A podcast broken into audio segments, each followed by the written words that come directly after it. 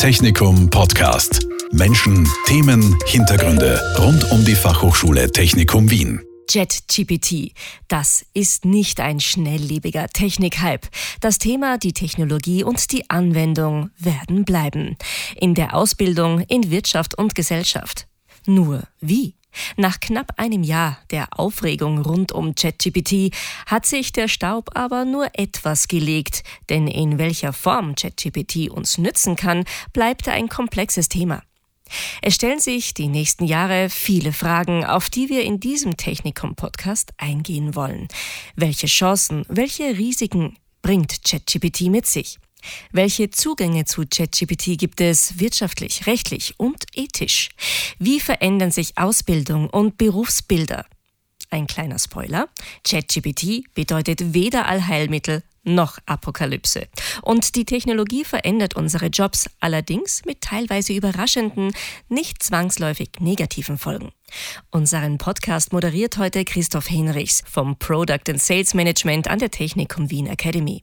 Unsere ExpertInnen heute Bernhard Knapp, Studiengangsleiter des Masters AI Engineering an der Fakultät Computer Science and Applied Mathematics and Physics an der Fachhochschule Technikum Wien und Alexandra Ebert, Chief Trust Officer bei Mostly AI und Privacy und GDPR Expert. Willkommen im Podcast der Fachhochschule Technikum Wien. Heute zum Thema AI und zwar zum Thema ChatGPT und Large Language Models was wir bisher wissen und wohin es gehen könnte. Nachdem Technologie und speziell ja auch AI im Besonderen immer so etwas wankt zwischen den Polen Allheilmittel und Apokalypse, haben wir uns beim Technikum vorgenommen, äh, nicht nur dieses Thema, sondern Technologie generell etwas sachlicher zu diskutieren. Und das passt auch ganz gut, dass wir jetzt ein bisschen fast ein Dreivierteljahr, nachdem der Hype begonnen hat und der Staub sich gesetzt hat, das Thema nochmal genauer anschauen. Heute in unserer Runde haben wir äh, Expertinnen wie immer aus dem Technikum, aber auch aus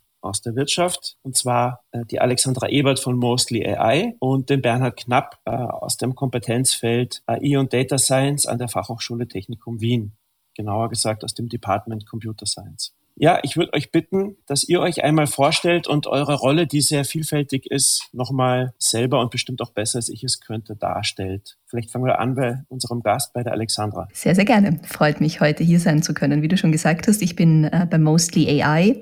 Das ist ein Weltmarktführer für synthetische Daten und meine Rolle dort ist Chief Trust Officer. Jetzt könnte ich mir vorstellen, dir brennt die Frage auf den Lippen, was ist ein Chief Trust Officer? Und um es kurz zu fassen, ich mache sehr viel auf regulatorischer Ebene. Ich wurde zum Beispiel vom EU-Parlament gefragt, unterstützend für den AI Act, das neue KI-Gesetz beratend zur Seite zu stehen. Ich arbeite sehr viel mit unseren Kunden, Banken, Banken, Versicherungen, Telekommunikationsanbietern und sehr viel mit verschiedenen Expertengruppen im Privacy-Bereich, im KI-Bereich, im KI-Ethik-Bereich. Genau, das würde ich sagen, ist mal so eine Zusammenfassung. Nebenher habe ich noch einen eigenen Podcast, einen Data Democratization Podcast und bin auch Chair von einer IEEE-Expertengruppe, die sich mit der Standardisierung von synthetischen Daten beschäftigt. Wunderbar, vielen Dank. Bernhard, was machst du am Technikum? Ja, also ich vertrete eher die technische Seite daher. Ich bin Studiengangsleiter für das Masterprogramm Artificial Intelligence Engineering. Ähm, vom Hintergrund ursprünglich ganz früh einmal Bioinformatiker und dann in alle möglichen Richtungen weiter in Richtung Datenanalyse und in den letzten Jahren, neben den letzten zwei Jahren, ans Technikum gekommen und betreibe mir diesen Studiengang. Alles klar, wunderbar. Vielleicht, ähm, wir sind ja eine Hochschule, fangen wir es etwas akademisch an bevor wir voll reinstarten, definieren wir noch kurz, in was wir da genau reinstarten.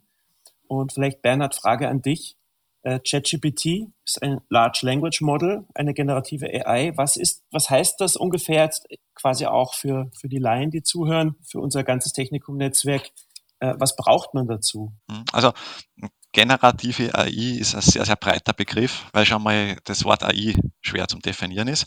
Aber wenn man es jetzt so in jeder Tagessprache ausdrückt, ist es letztlich ein Computerprogramm, das ähm, Dinge erzeugt. Ja, und zwar Dinge, die nicht hier direkt in den Trainingsdaten drinnen sind, sondern ähm, neue Dinge. Was ist so ein Beispiel? Also so vor ungefähr einem Jahr, wie dieser Hype losgegangen ist, ähm, hat man dann eingeben können Texte und die künstliche Intelligenz hat dann Bilder erzeugt. Und natürlich kann man sagen, wenn man gibt irgendwie Surfer auf einer Welle, dann kann er ein Bild generieren und das würde er in den Trainingsdaten finden. Also sag mal, das ist kein großes Kunststück, das hat ein bisschen geändert und es ist das Gleiche. Man hat dann aber wohl Dinge eintippen können, so wie äh, Surfer auf einem Vulkan. Und da werden mir die meisten zustimmen, dass es wahrscheinlich kein echtes Bild gibt von einem Surfer auf einem Vulkan. Und trotzdem hat die künstliche Intelligenz das dann rendern können. Ja, und dann haben die Leute alle gesagt, wow, ja, und das waren diese ersten Spielzeuge. Meistens haben die Grafiken noch relativ lächerlich ausgeschaut, also unfreiwillig komisch, mit verzogenen Gesichtern und so weiter. Aber ähm, mittlerweile schauen die nicht mehr komisch aus. Ja, also wenn man sich jetzt die letzte Generation anschaut, wo da Bilder generiert werden, also die schauen teilweise fast fotorealistisch aus. Ja, und wenn wir jetzt dann nochmal wahrscheinlich ein halbes Jahr oder ein Jahr drauflegen, dann bin ich mir nicht mehr so sicher, ob man das wirklich so auseinanderkennen wird zwischen echten Fotos und generierten. Ich glaube, die Herausforderung hatten wir heute schon teilweise mit dem Papst in seinem äh, dicken weißen Mantel, falls jemand das Bild gesehen hat, oder diversen anderen Fotos, die dann politisch instrumentalisiert wurden. Also ist schon jetzt ein großes Thema. Genau, die Pseudo-Verhaftung von Donald Trump und so, ne? das ist einmal Zum ganz Beispiel. groß durch die Medien gegangen. Ja. Äh, Alexandra, wenn wir noch bei der Definition des Themas sind und von Daten und Trainingsdaten sprechen, du hast synthetische Daten erwähnt, die müssen wir, glaube ich, auch noch kurz definieren. Was, was versteht Mostly AI darunter? Das mache ich sehr, sehr gerne. Also auch synthetische Daten werden mit generativer KI erzeugt und synthetische Daten, ähnlich wie der Begriff künstliche Intelligenz, sind jetzt nicht ganz trennscharf definiert. Es gibt den Begriff schon seit über einem Jahrzehnt. So wie wir sie aber verstehen und so wie sie heute besonders relevant sind, sind synthetische Daten eine neuartige Anonymisierungstechnologie. Das heißt, viele Kunden, mit denen wir zusammenarbeiten, große Banken, Versicherungen, haben Unmengen an Kundendaten, die einerseits durch die Datenschutzgrundverordnung strengen Schutz genießen, andererseits aber natürlich auch dieser Datenschatz in einem Unternehmen sind, der gerne genutzt werden würde, um Produkte zu verbessern, besser zu personalisieren und so weiter. Und hier können synthetische Daten eben genutzt werden, um den Wert in Daten zu erhalten und gleichzeitig die Privatsphäre von Personen zu schützen. Und das Ganze funktioniert dann so, dass Unternehmen, ähm, die, ich nehme jetzt eine Bank als Beispiel, die erste Bank ist zum Beispiel ein Kunde von uns, die haben ja viele Millionen Kunden hier in Österreich. Und die haben unsere Software und können damit eigenständig auf ihren Kundendaten lernen. Und der Algorithmus in diesem Programm ist dazu in der Lage, automatisiert zu erkennen, wie verhalten sich die Kunden von einer Bank, wie verhalten sich die Kunden von einer Versicherung und so weiter. Und kann erlernen, was da für Strukturen, zeitliche Abhängigkeiten, Muster in dem Datensatz vorhanden sind. Und dann in einem komplett separaten Schritt kann dieses Wissen genutzt werden, um, wie es der Bernhard vorhin schon gesagt hat, neue Inhalte zu generieren. In dem Fall werden neue synthetische Kunden, um zum Beispiel werden synthetische Finanztransaktionen erzeugt. Und das Spannende ist, wenn ich aus statistischer Perspektive aus diesem Originalkundendatensatz schaue und auf den synthetischen Datensatz, dann sind die kaum auseinanderzuhalten. Ich würde Beispiel aus dem Gesundheitsbereich genauso erkennen, dass Menschen, die fünfmal die Woche zu McDonalds gehen und 20 Zigaretten am Tag rauchen, ein höheres Krebsrisiko haben als Personen, die nur im Biogeschäft anzutreffen sind aber ich habe keinerlei Informationen in den synthetischen Daten, die einer echten Person zuzuordnen sind. Und das ist eben das Spannende aus Datenschutzsicht, dass man so schafft, den Wert in Daten zu erhalten, ohne dass die Privatsphäre von Individuen gefährdet werden kann. Ja, vielen Dank. Ich glaube, da nehmen wir gleich die nächste Frage etwas vorweg. Die geht nämlich wieder an den Bernhard. Äh, vorweg insofern, da das jetzt schon Stichwort Datenschutz der europäische Zugang zum ganzen Thema ist, wenn man die Diskussion verfolgt. Bernhard, was siehst du noch für, für Alternativen neben den, ich sage mal, Monopolisten, die wir gerade sehen, wie, wie OpenAI und Google kommt gerade aus den Startlöchern? Äh, was siehst du einerseits konkurrenzseitig für Alternativen, aber auch technisch? Naja, es gibt einige große Player am Markt. Also wenn wir jetzt rein von Large Language Models reden. Ja, mhm. ähm, das ist sicher ChatGPT mit Abstand das berühmteste, eben von OpenAI. Aber dann genauso gibt es als Alternative gibt es BERT von Google. Ähm, es gibt Claude, es gibt äh, Lama.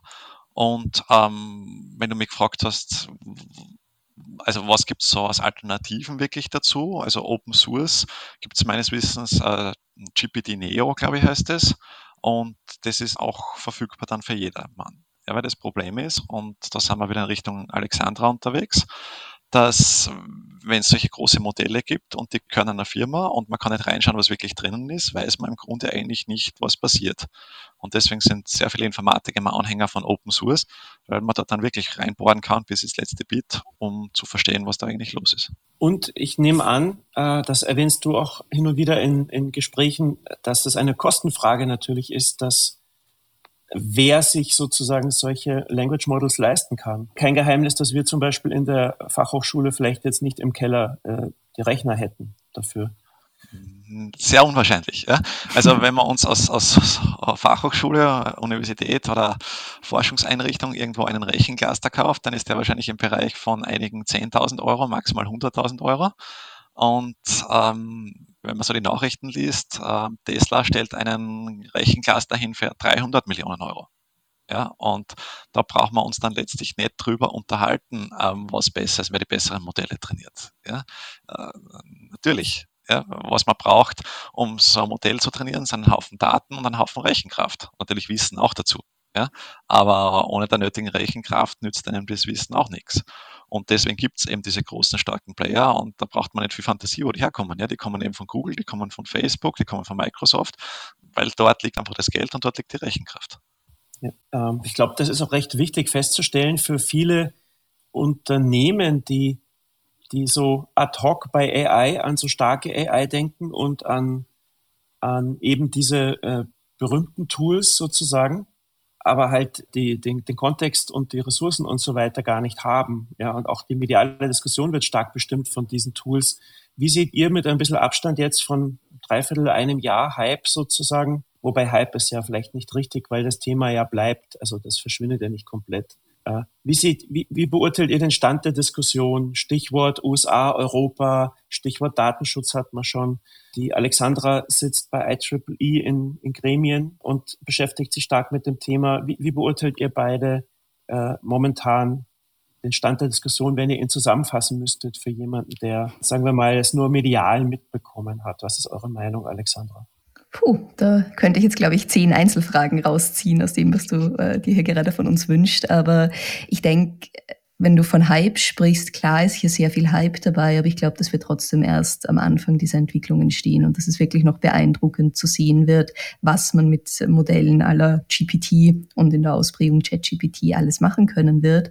Natürlich, wenn wir jetzt auf die Frage gehen, Amerika versus Europa, bin ich bei der Antwort von Bernhard und ein bisschen skeptisch, ob wir die finanziellen Mittel in die Hand nehmen und natürlich auch die Datenschutzherausforderungen entsprechend lösen, dass da wirklich ein Konkurrenzmodell auf den Markt kommt kommen wird. Wahrscheinlich wird es oder gibt es auch schon Versuche. Ich habe gehört, Schweden baut da zum Beispiel auch ein Large Language Modell. Aber ob das dann wirklich die Adoptionskurve ähnlich GPT erreichen wird, ist natürlich in Frage zu stellen. Was mir persönlich sehr, sehr wichtig ist, wenn wir auf das ganze Thema KI, Ethik, Responsible AI, Trustworthy AI das wird alles synonym verwendet, eingehen, ist, dass es besonders wichtig ist, dass jeder, der KI anbietet oder in Systeme einbaut, sich eben auch mit diesen Themen beschäftigt. Ist das Modell diskriminierend? Werden da Vorurteile äh, fortgeführt? Sind, ist Erklärbarkeit vorhanden und so weiter? Und ich glaube, wenn wir uns anschauen, was Europa für ein Ziel hat, nämlich, dass wir bis 2030 ein Weltmarktführer im KI-Bereich werden sollen, ist erstens mal in Frage zu stellen, erreichen wir das in den nächsten sieben Jahren? Zweitens werden viel, viel mehr Unternehmen KI einsetzen müssen. Und zwar nicht nur die Big Tech-Giganten, von denen wir in Europa gar nicht so viele haben, sondern auch die Klein- und Mittelbetriebe, die größeren Unternehmen, Forschungseinrichtungen, Startups, NGOs und dergleichen. Und das ist, glaube ich, etwas, was nur dadurch erreicht werden kann, dass verschiedene Building Blocks äh, General Purpose AI-Systeme, wie sie zum Beispiel im neuen KI-Gesetz genannt werden, verwendet werden. Also Komponenten, die, die ermöglichen, schon mal Natural Language Processing machen zu können oder Bilderkennung oder Text-to-Speech-Funktionalitäten oder sowas.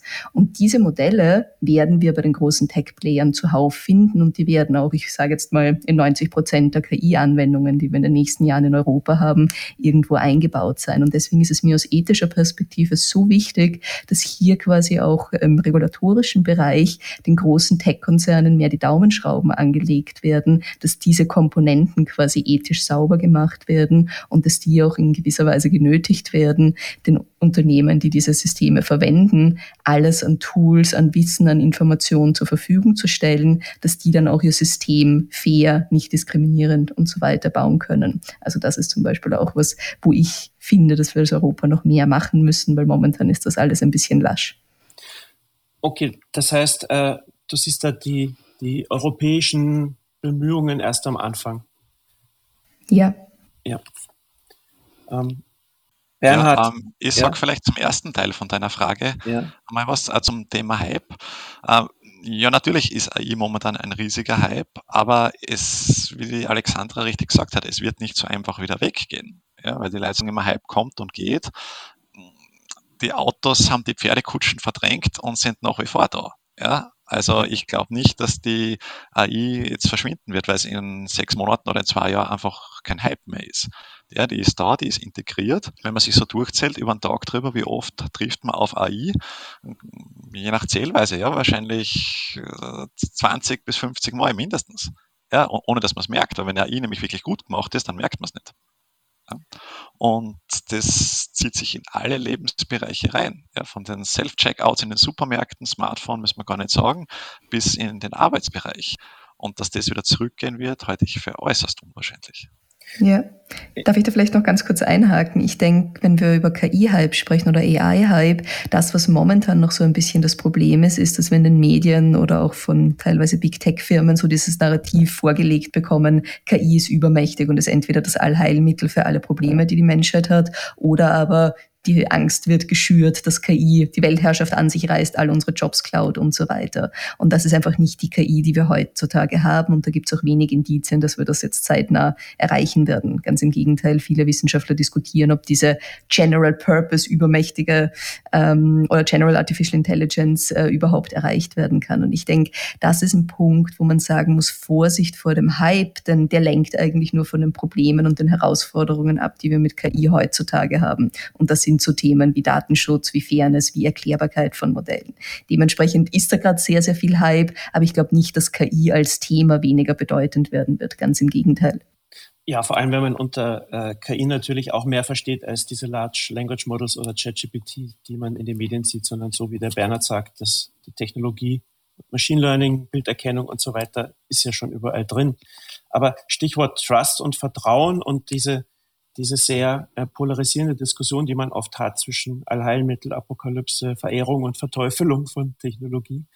Ist das auch, kann ich überhaupt in was vertrauen, was ich gar nicht gut kenne? Also haben wir vielleicht auch ein bisschen einen Nachholbedarf? Das ist jetzt eine sehr allgemeine Frage natürlich. Vielleicht auch an den, äh, einerseits die Erfahrung, die Mostly AI hat, mit, mit Netzwerk, Kundschaft, generell auch mit vielleicht Mitarbeiterinnen, Mitarbeitern, aber auch beim Bernhard äh, in der Ausbildung äh, braucht man mehr Allgemeinbildung, mehr Allgemeinwissen, um auch weniger Angst zu haben vor Technologie und das besser als Werkzeug zu verwenden, einfach schlicht so, wie es gerade nützlich ist? Ganz klares Ja aus meiner Sicht. Also so diese AI-Literacy, Data-Literacy, das sind so ein bisschen ja. die Buzzwords zu dem Thema, braucht es unbedingt nicht nur für jeden Mitarbeiter in einem Unternehmen, sondern auch für die Allgemeinbevölkerung. Und die Hochschulen machen da ja schon etliches, aber wenn man sich zum Beispiel anschaut, was in den äh, normalen Schulsystemen bei uns in Österreich passiert oder in anderen europäischen Ländern, da ist wirklich ganz, ganz starker Nachholbedarf und überhaupt die Frage, schaffen wir es in der Geschwindigkeit, in der sich die Technologie weiter weiterentwickelt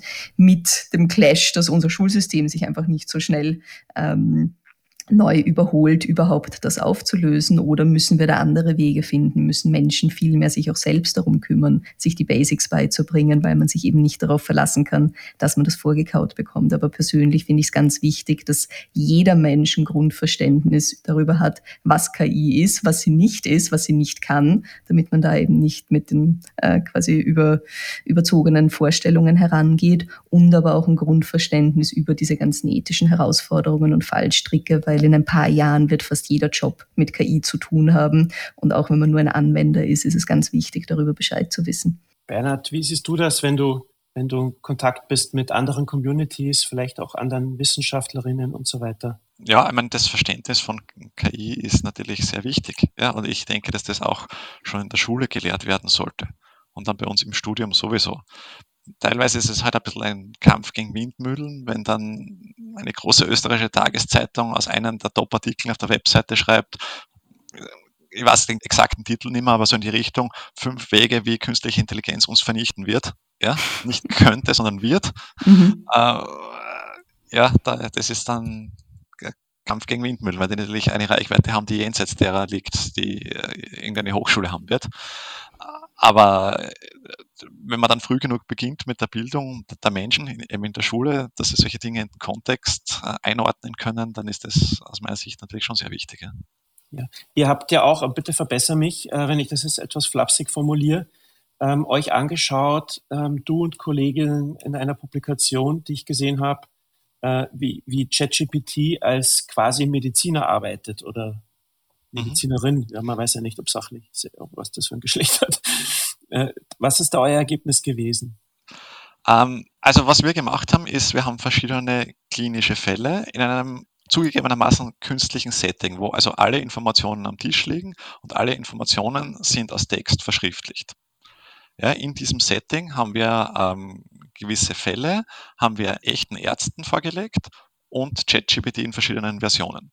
Und immer darum gebeten, die Diagnose zu stellen, also nicht nur eine Diagnose, sondern zehn Diagnosen, gereiht bei Wahrscheinlichkeit.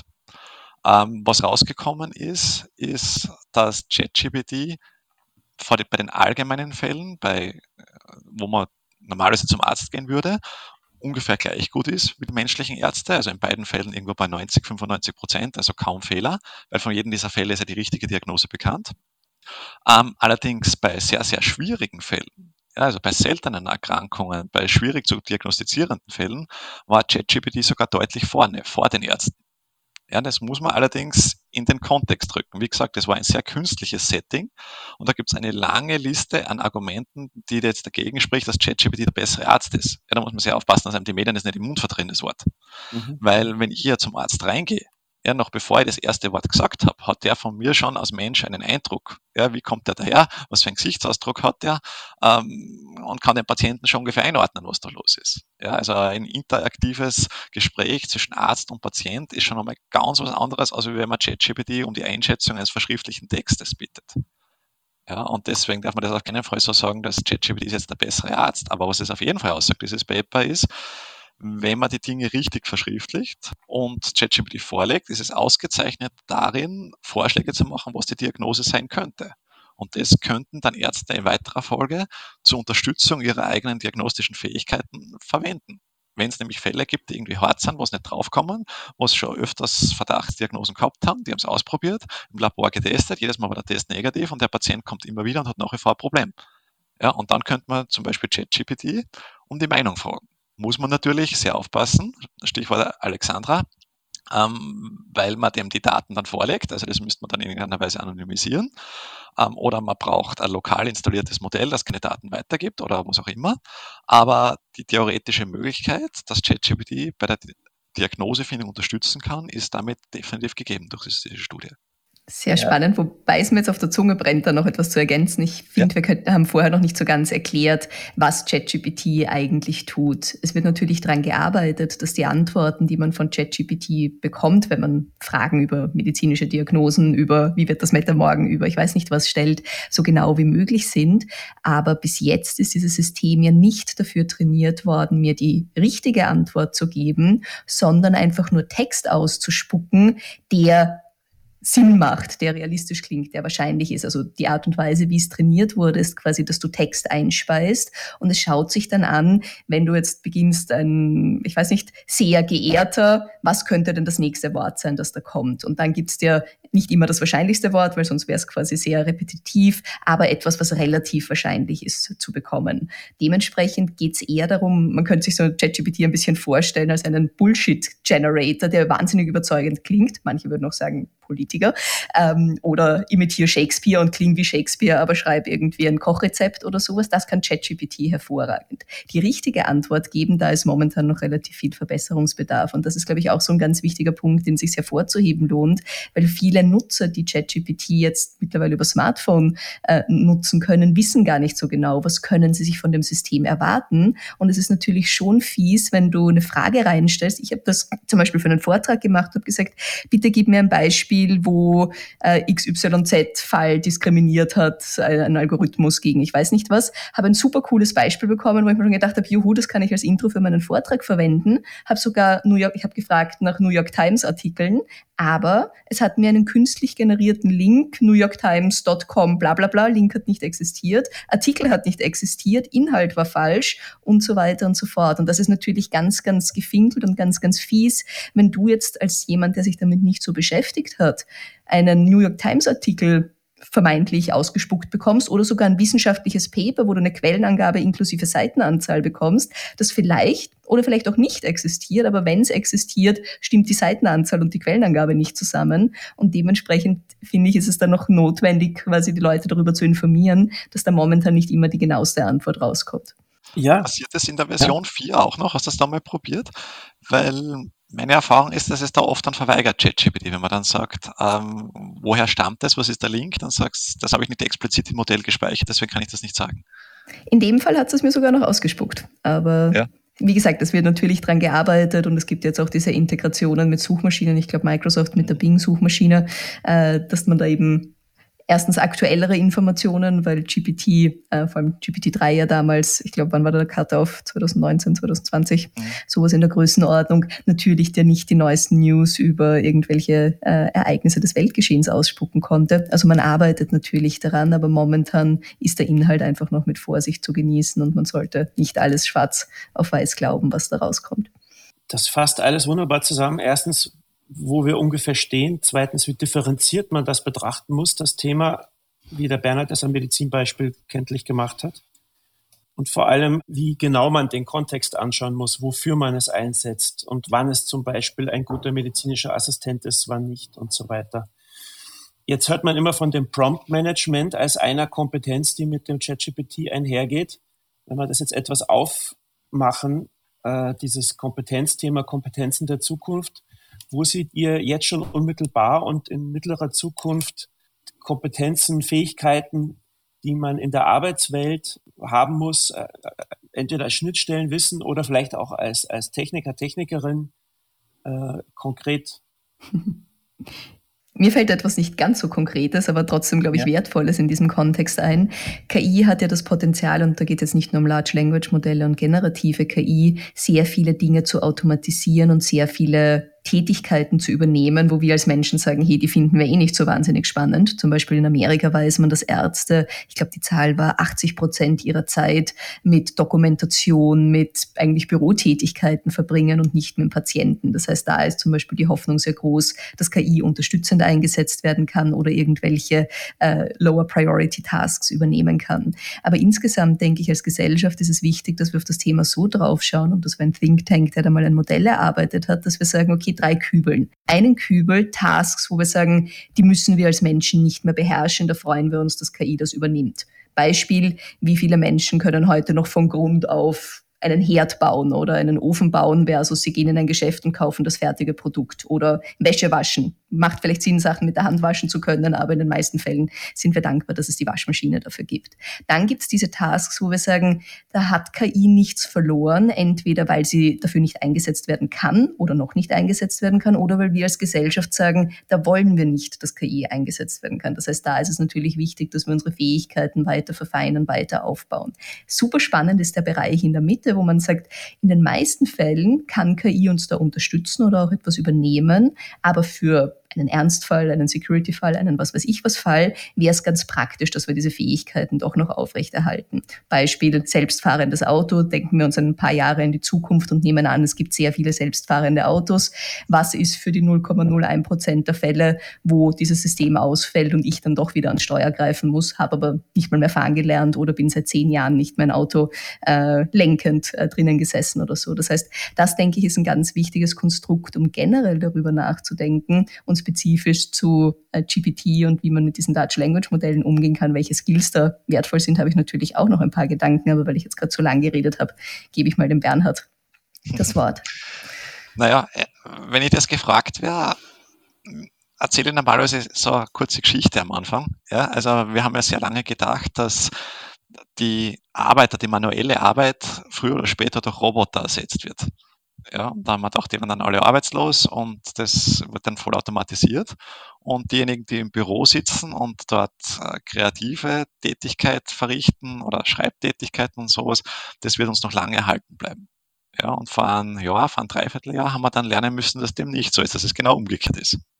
Ja, also die Leute, die ein Haus bauen, die bauen das nach wie vor.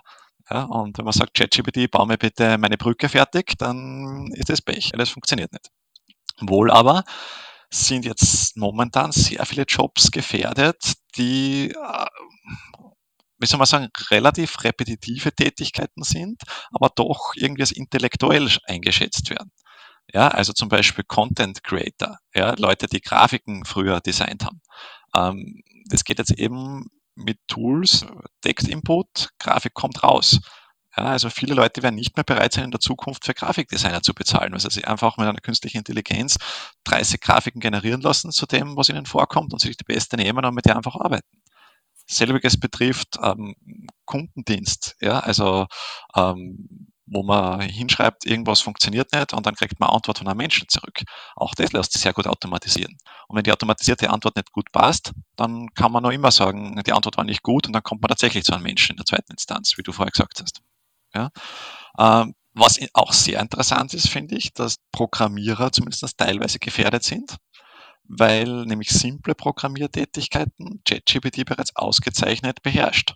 Und da sind wir weit hinter dem, dass es nur das nächstwahrscheinlichste Wort produziert. Also es versteht tatsächlich den Input und produziert mittlerweile nützlichen Output. Wenn man ChatGPT in der Version 3 verwendet hat, war der Programmcode sinnlos. Ja, also es waren schon irgendwie die richtigen Worte, aber es hat überhaupt nicht funktioniert. In der Version 3.5 so so lala und in der Version 4 schreibt sie jetzt aber Code für eine Lösung. Also da müssen die meisten Junior-Programmierer schauen, dass sie mitkommen. Ja, und das führt uns auch zu einem interessanten Problem. Ja? Das stimmt. Äh, Entschuldige, dass ich da unterbreche, ja. aber ein paar, paar Gedanken dazu. Einerseits super interessantes Problem, weil du gemeint hast, äh, Junior-Programmierer. Das wird in vielen Branchen diskutiert, auch zum Beispiel im Anwaltswesen, gerade wenn man sich das amerikanische Rechtssystem anschaut, wo es ja das berühmte Case Law gibt. Da ist man als junger Anwalt hauptsächlich dazu da, sich die äh, Historie an Gerichtsfällen zu durchforsten und herauszufinden, was hilft denn da jetzt für den aktuellen Fall. Natürlich ist da ein künstlicher Intelligenzalgorithmus schneller und besser als viele junge Anwälte. Die Frage ist aber, wie bereitet man sie quasi auf die komplexeren Tätigkeiten vor, die sie dann im reiferen Anwaltsalter ähm, ähm, mit denen sie sich da befassen sollen. Das heißt so quasi diese Nachwuchsförderung, wenn die einfachen Tasks ausgelagert werden. Trotzdem Zwei Gedanken noch zu dem, dass du gesagt hast, Grafikdesigner sind gefährdet und so weiter, gebe ich dir recht. Es gibt aber auch so diesen Blickwinkel, dass man sagt, es ist nicht so sehr KI, die die Menschen ersetzen wird, sondern eher Menschen, die KI effektiv nutzen, werden Menschen ersetzen, die KI nicht für sich nutzen, weil dann zum Beispiel auch ein Grafikdesigner oder jemand, der für Facebook-Werbungen äh, zuständig ist, einfach jetzt mit diesen neuen Tools, die es mittlerweile schon gibt, die Arbeit von zehn Kollegen übernehmen könnte und dann aber immer noch steuernd eingreifen eingreifen kann. Auch beim Programmierer ist das Spannende. Natürlich kann GPT jetzt schon auf Knopfdruck Leuten ermöglichen, Programme zu schreiben, die nicht so viel Erfahrungen in, in dem Bereich haben oder gar keine Erfahrung. Aber das bringt uns wieder so ein bisschen zu dieser Ethikkomponente. Es gibt ja die berühmten Beispiele von GPT. Das eine war, ähm, dass ein Programmierer quasi gepromptet hat, bitte schreib mir ein Programm, das mir hilft zu entscheiden, wer ist ein guter Wissenschaftler oder nicht. Verwende als Kriterien Ethnizität und Geschlecht. Und GPT hat ausgespuckt, wenn die Person weiß oder asiatisch ist und ein Mann ist, dann ist es ein guter Wissenschaftler, wo man sagt, er ist jetzt nicht ganz in unserem Weltbild. Ist natürlich ein sehr blantes und auch ein konstruiertes Beispiel, aber es können sich halt einige Sachen einschleichen, wo man sagt, okay, es macht Sinn, dass man eben auch dieses ethische Grundverständnis hat, diese Fairness-Thematik besser versteht, damit man überhaupt dazu in der Lage ist, den Output hinterfragen zu können. Und da ist dann wieder ein Fragezeichen dahinter zu setzen, kann ich GPT tatsächlich selbst äh, viele Dinge übernehmen lassen oder kann der Junior mit GPT alleine umgehen, wenn ihm zum Beispiel diese AI-Literacy-Ethik-Skills fehlen, um solche Sachen ähm, äh, quasi überhaupt detekten zu können. Oder Marketing-Automatisierung, da gab es letztes Jahr in Deutschland ein recht ähm, schockierendes Beispiel. Da wurde ein Programm genutzt, um Kentucky Fried Chicken App-Nutzern Promotions auszuspielen, gebunden an Feiertage. Das heißt, da wurde einfach automatisiert, Muttertag, Weihnachten, was weiß ich was hergenommen, ein Text geschrieben, hey, überrascht doch deine Mutter mit knusprigen Hühnerflügeln zum Muttertag, hier sind deine 10% Gutschein oder sowas, wo man sich denkt, total harmlos dieses Ding. In den meisten Unternehmen wird das nicht mal irgendwelche KI-Ethics-Boards und Reviews und sowas triggern, weil man sagt, ob jetzt jemand eine Promotion bekommt oder nicht. Das ist ja keine Life-and-Death-Decision. Aber dieses Ding hat auf einmal eine Promotion ausgespuckt, uh, Let's Commemorate Kristallnacht, wo man sich auch denkt als Unternehmen, ja, das sollte natürlich nicht passieren. Dementsprechend poche ich immer wieder so auf diese Ethik-Skills, dass auch Leute, die nichts mit KI am Hut haben, aber trotzdem mit ihr in Berührung kommen werden in ihrem Job, da einfach ein Grundverständnis entwickeln sollen, auf was muss man aufpassen, weil sonst gibt es, glaube ich, recht viele ethische Stolperfallen, die dann entweder in Reputationsschaden oder auch juristischen und finanziellen äh, Repercussions landen. Ja, um das vielleicht zusammenzuführen, dass einerseits Jobs gefährdet sind, andererseits auch sich vielleicht in der Qualität nur heben, weil man mit neuen Tools arbeitet. Äh, ein Kollege hat mal als Beispiel angeführt, das ist ein bisschen wie früher Excel für Buchhalter. Es wird halt dadurch, dass sie jetzt Excel verwendet haben vor, wann auch immer das aufkam, 30 Jahren oder wie auch immer, dass sie einfach mehr leisten in kürzerer Zeit. Es wird mehr erwartet, es wird mehr Output erwartet und das könnte auch so eine Entwicklung sein, meint er. Seht ihr das? Also kann man das so zusammenfassen? Durchaus. Es fallen nach unten welche weg, quasi nach oben werden neue, neue genau. Berufe ausgebildet oder? Genau.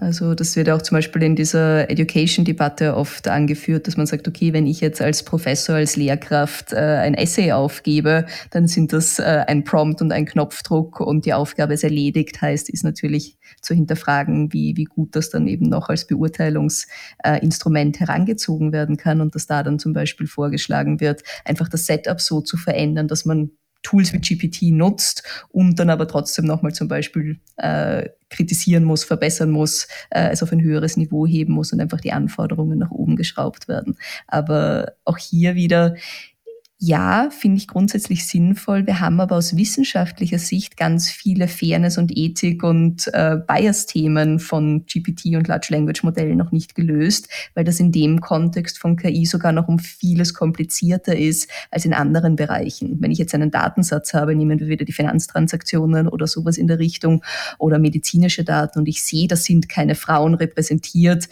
heißt, ich kann mir schon ausmalen, dass der Algorithmus, der auf diesen Daten trainiert wird, äh, gegen Frauen äh, entweder diskriminieren wird oder schlecht funktionieren wird, nicht dasselbe Level an Performance bildet. Oder wir hatten auch schon etliche Beispiele, wo dann dunkelhäutige Personen im medizinischen Kontext nicht äh, das, dasselbe Level an Diagnose bekommen haben wie Western äh, Europeans oder sowas. Aber das ist ein Thema, wo man sagt, ist immer noch viel Forschungsarbeit zu tun, wie wir das korrigieren können, aber man kann es relativ gut greifen. Bei Large Language Modellen ist das Problem, da habe ich zwar manchmal so Beispiele wie das Programm, das ich vorhin gebracht gebracht habe, aber sehr oft kriege ich einfach nur freien Text als Output. Und da herauszufinden, was ist denn da für ein Weltbild drinnen? Sind da irgendwelche Stereotypen drinnen? Das ist schon viel kniffliger. Man weiß zum Beispiel, dass GPT-3 einen äh, sehr großen Anteil an Reddit-Trainingsdaten äh, drinnen hatte, wo das äh, Reddit-Nutzerprofil auch eher Western, Male, äh, mittleren Alter und so weiter ist. Und dementsprechend ist halt auch wieder in Frage zu stellen, wenn jetzt flächendeckend die Menschheit die Large Language Modelle nutzt, die aus manchen Regionen der Erde kommen. Wir haben ja vorher schon drüber gesprochen, Kosten Compute Power hat nicht jeder. Was macht das dann auch mit der Menschheit, wenn quasi immer dieselben Weltbilder fortgeführt werden? Weil wir auch heutzutage in der Schule schauen, dass wir Kinder mit Left Wing, Right Wing, verschiedenen Denkschulen in Kontakt bringen, damit sie überhaupt diese Fähigkeit des kritischen Denkens entwickeln können. Und das ist eben bei GPT noch ein bisschen zu sehr einheitsfrei, weil halt nicht so genau äh, bei den Daten drauf geschaut werden kann, dass man da eben von überall ein bisschen was reinsteckt, beziehungsweise man könnte es vielleicht zu einem gewissen Grad, aber nachdem das alles hinter verschlossenen Türen passiert, weiß man gar nicht so genau, was da reingefüttert wurde und betrifft dann aber doch viele. Bernhard, äh, Stichwort Trainingsdaten. Äh, darf ich als Laie äh, so, so dumm fragen, wie funktioniert das, wenn wir jetzt alle mit ChatGPT arbeiten? Wir haben gehört, in der Medizin, in der Lehre, in der Schule, in der Ausbildung, im, im Finanzwesen findet das dann früher oder später Anwendung oder zumindest Large, Large Language Models. Wir füttern jetzt alle Trainingsdaten da rein. Trainiert dann die AI auch auf Trainingsdaten? Gibt es diesen Feedback Loop? Was ist deine Meinung dazu? Naja, jetzt in der ersten Iteration nicht, ne? weil es sind alle Daten hergenommen worden und mit denen ist es trainiert worden. Wenn jetzt natürlich das Internet aufgefüllt wird mit massenweise generierten Content, und das passiert ja seit einem Dreivierteljahr ungefähr, dann kann man in der nächsten Iteration nicht mehr unterscheiden, zwangsläufig, was generiert worden ist und was Original-Content ist, der von Menschen gemacht worden ist. Und ist das für und die Qualität des, Ja, okay, Entschuldigung, warum? Naja, weil wenn man quasi immer eine Kopie von der Kopie von der Kopie macht und dann lässt man jedes Mal irgendwie ein bisschen was liegen und dann wird es immer schlechter. Ja, das wird dann so ein Bullshit-Tornado, wo dann auch das Internet aufgefüllt wird mit irgendeinem Zeug, mit irgendeiner Propaganda, mit irgendeinen Werbungen für Firmen, mit Pseudo-Postings, die gar nicht von Menschen geschrieben worden sind. Und auf einmal ist das Internet dann drei, vier, fünfmal so groß und der Großteil ist einfach vollautomatisch generiert, weil gewisse Gruppen Interesse haben, dass es so ausschaut, als würden viele Leute irgendetwas sagen oder irgendwas in einer gewissen Art und Weise darstellen. Und das ist hochproblematisch. Lösung dazu gibt es aus meiner Sicht so schnell und einfach keine. Ja, weil da kommen die Leute dann immer daher mit ähm, Watermark äh, von automatisch generierten Texten, dass man es dann noch ausschließen kann. Ja, das ist schön und gut. Ja, also das Watermark kann man sicher so generieren, dass man es nicht einfach entfernen kann. Aber da muss man mal alle Besitzer quasi von Large Language Models dazu bringen, ein Watermark rein zu implementieren. Das wird sicher nicht passieren. Ja, und selbst wenn man Firmen aus, der westlichen Hemisphäre mit Regulativen dazu zwingen kann, sowas reinzubauen, wird es aus anderen Bereichen der Welt blitzschnell wahnsinnig viele weitere Modelle geben, die das nicht haben. Ja, also wirklich verhindern wird man es nicht können. Und auch mit Detektoren, das ist selber wie mit Spam und Spam-Filtern, ja, das ist ein Katz-und-Maus-Spiel. Ähm, das wird immer besser, das Generierte, die Detektoren werden immer besser, das zieht sich gegenseitig immer so nach. Und auch mit Detektoren wird man nicht feststellen können, was automatisch generiert worden ist und was nicht. Ja, es waren zwar die ersten generierten Texte, waren ziemlich komisch und so ein bisschen im Kreis. Und das hat man schon nach zwei Absätzen gewusst, dass das generiert ist. Aber jetzt die generierten Texte in den letzten Monaten, die sind ausgezeichnet geschrieben mittlerweile. Ja, also ja. das ist ein massives Problem. Ja. Definitiv. Dennoch kann man ja jetzt nicht einfach die Entwicklung abwarten und, und dabei zuschauen und sagen, irgendwann schauen wir mal, wie wir damit klarkommen. Wie geht ihr zum Beispiel, um jetzt auf den Ausbildungsbildungssektor zu kommen, wie geht ihr in der Lehre damit um? Ihr habt ja, das hat ja auch einen Einfluss auf die Lehre zum Beispiel. Wie siehst du das? Ja, nein, es, es dreht in der Lehre viel um, weil in den letzten Jahren ist es sehr in die Richtung gegangen, ähm, die Studierenden machen irgendwas selber, schreiben darüber einen Projektbericht, ähm, füllen selbstständig Selbsttests aus online in, in Programmen wie Moodle zum Beispiel, dass sie Projekte machen, die Ergebnisse von diesen Projekten abgeben, Essays abgeben, ähm, Selbsttests zum Beispiel in Moodle ausfüllen und dann auch ihre Note bekommen, also aus vielen so kleinen Bausteinen. Das Problem ist, dass alle diese Dinge jetzt relativ leicht mit ChatGPT gemacht werden können. Und jetzt ist die Frage, geht man jetzt zurück, unter Anführungszeichen, in die Steinzeitpädagogik, ja, und die Note kommt jetzt von Closed Book Exams, so wie früher. Ja. Jeder Student kriegt einen Zettel vor sich und einen Bleistift daneben und muss dort die Prüfungsfragen beantworten, um sicherzustellen, dass nicht geschummelt wird und dass nicht ja, künstliche Intelligenz die Fragen beantwortet stattdessen. Und das ist eine Frage, ob man das will, ähm, ob es Alternativen dazu gibt. Und das sind natürlich momentan große Gespräche.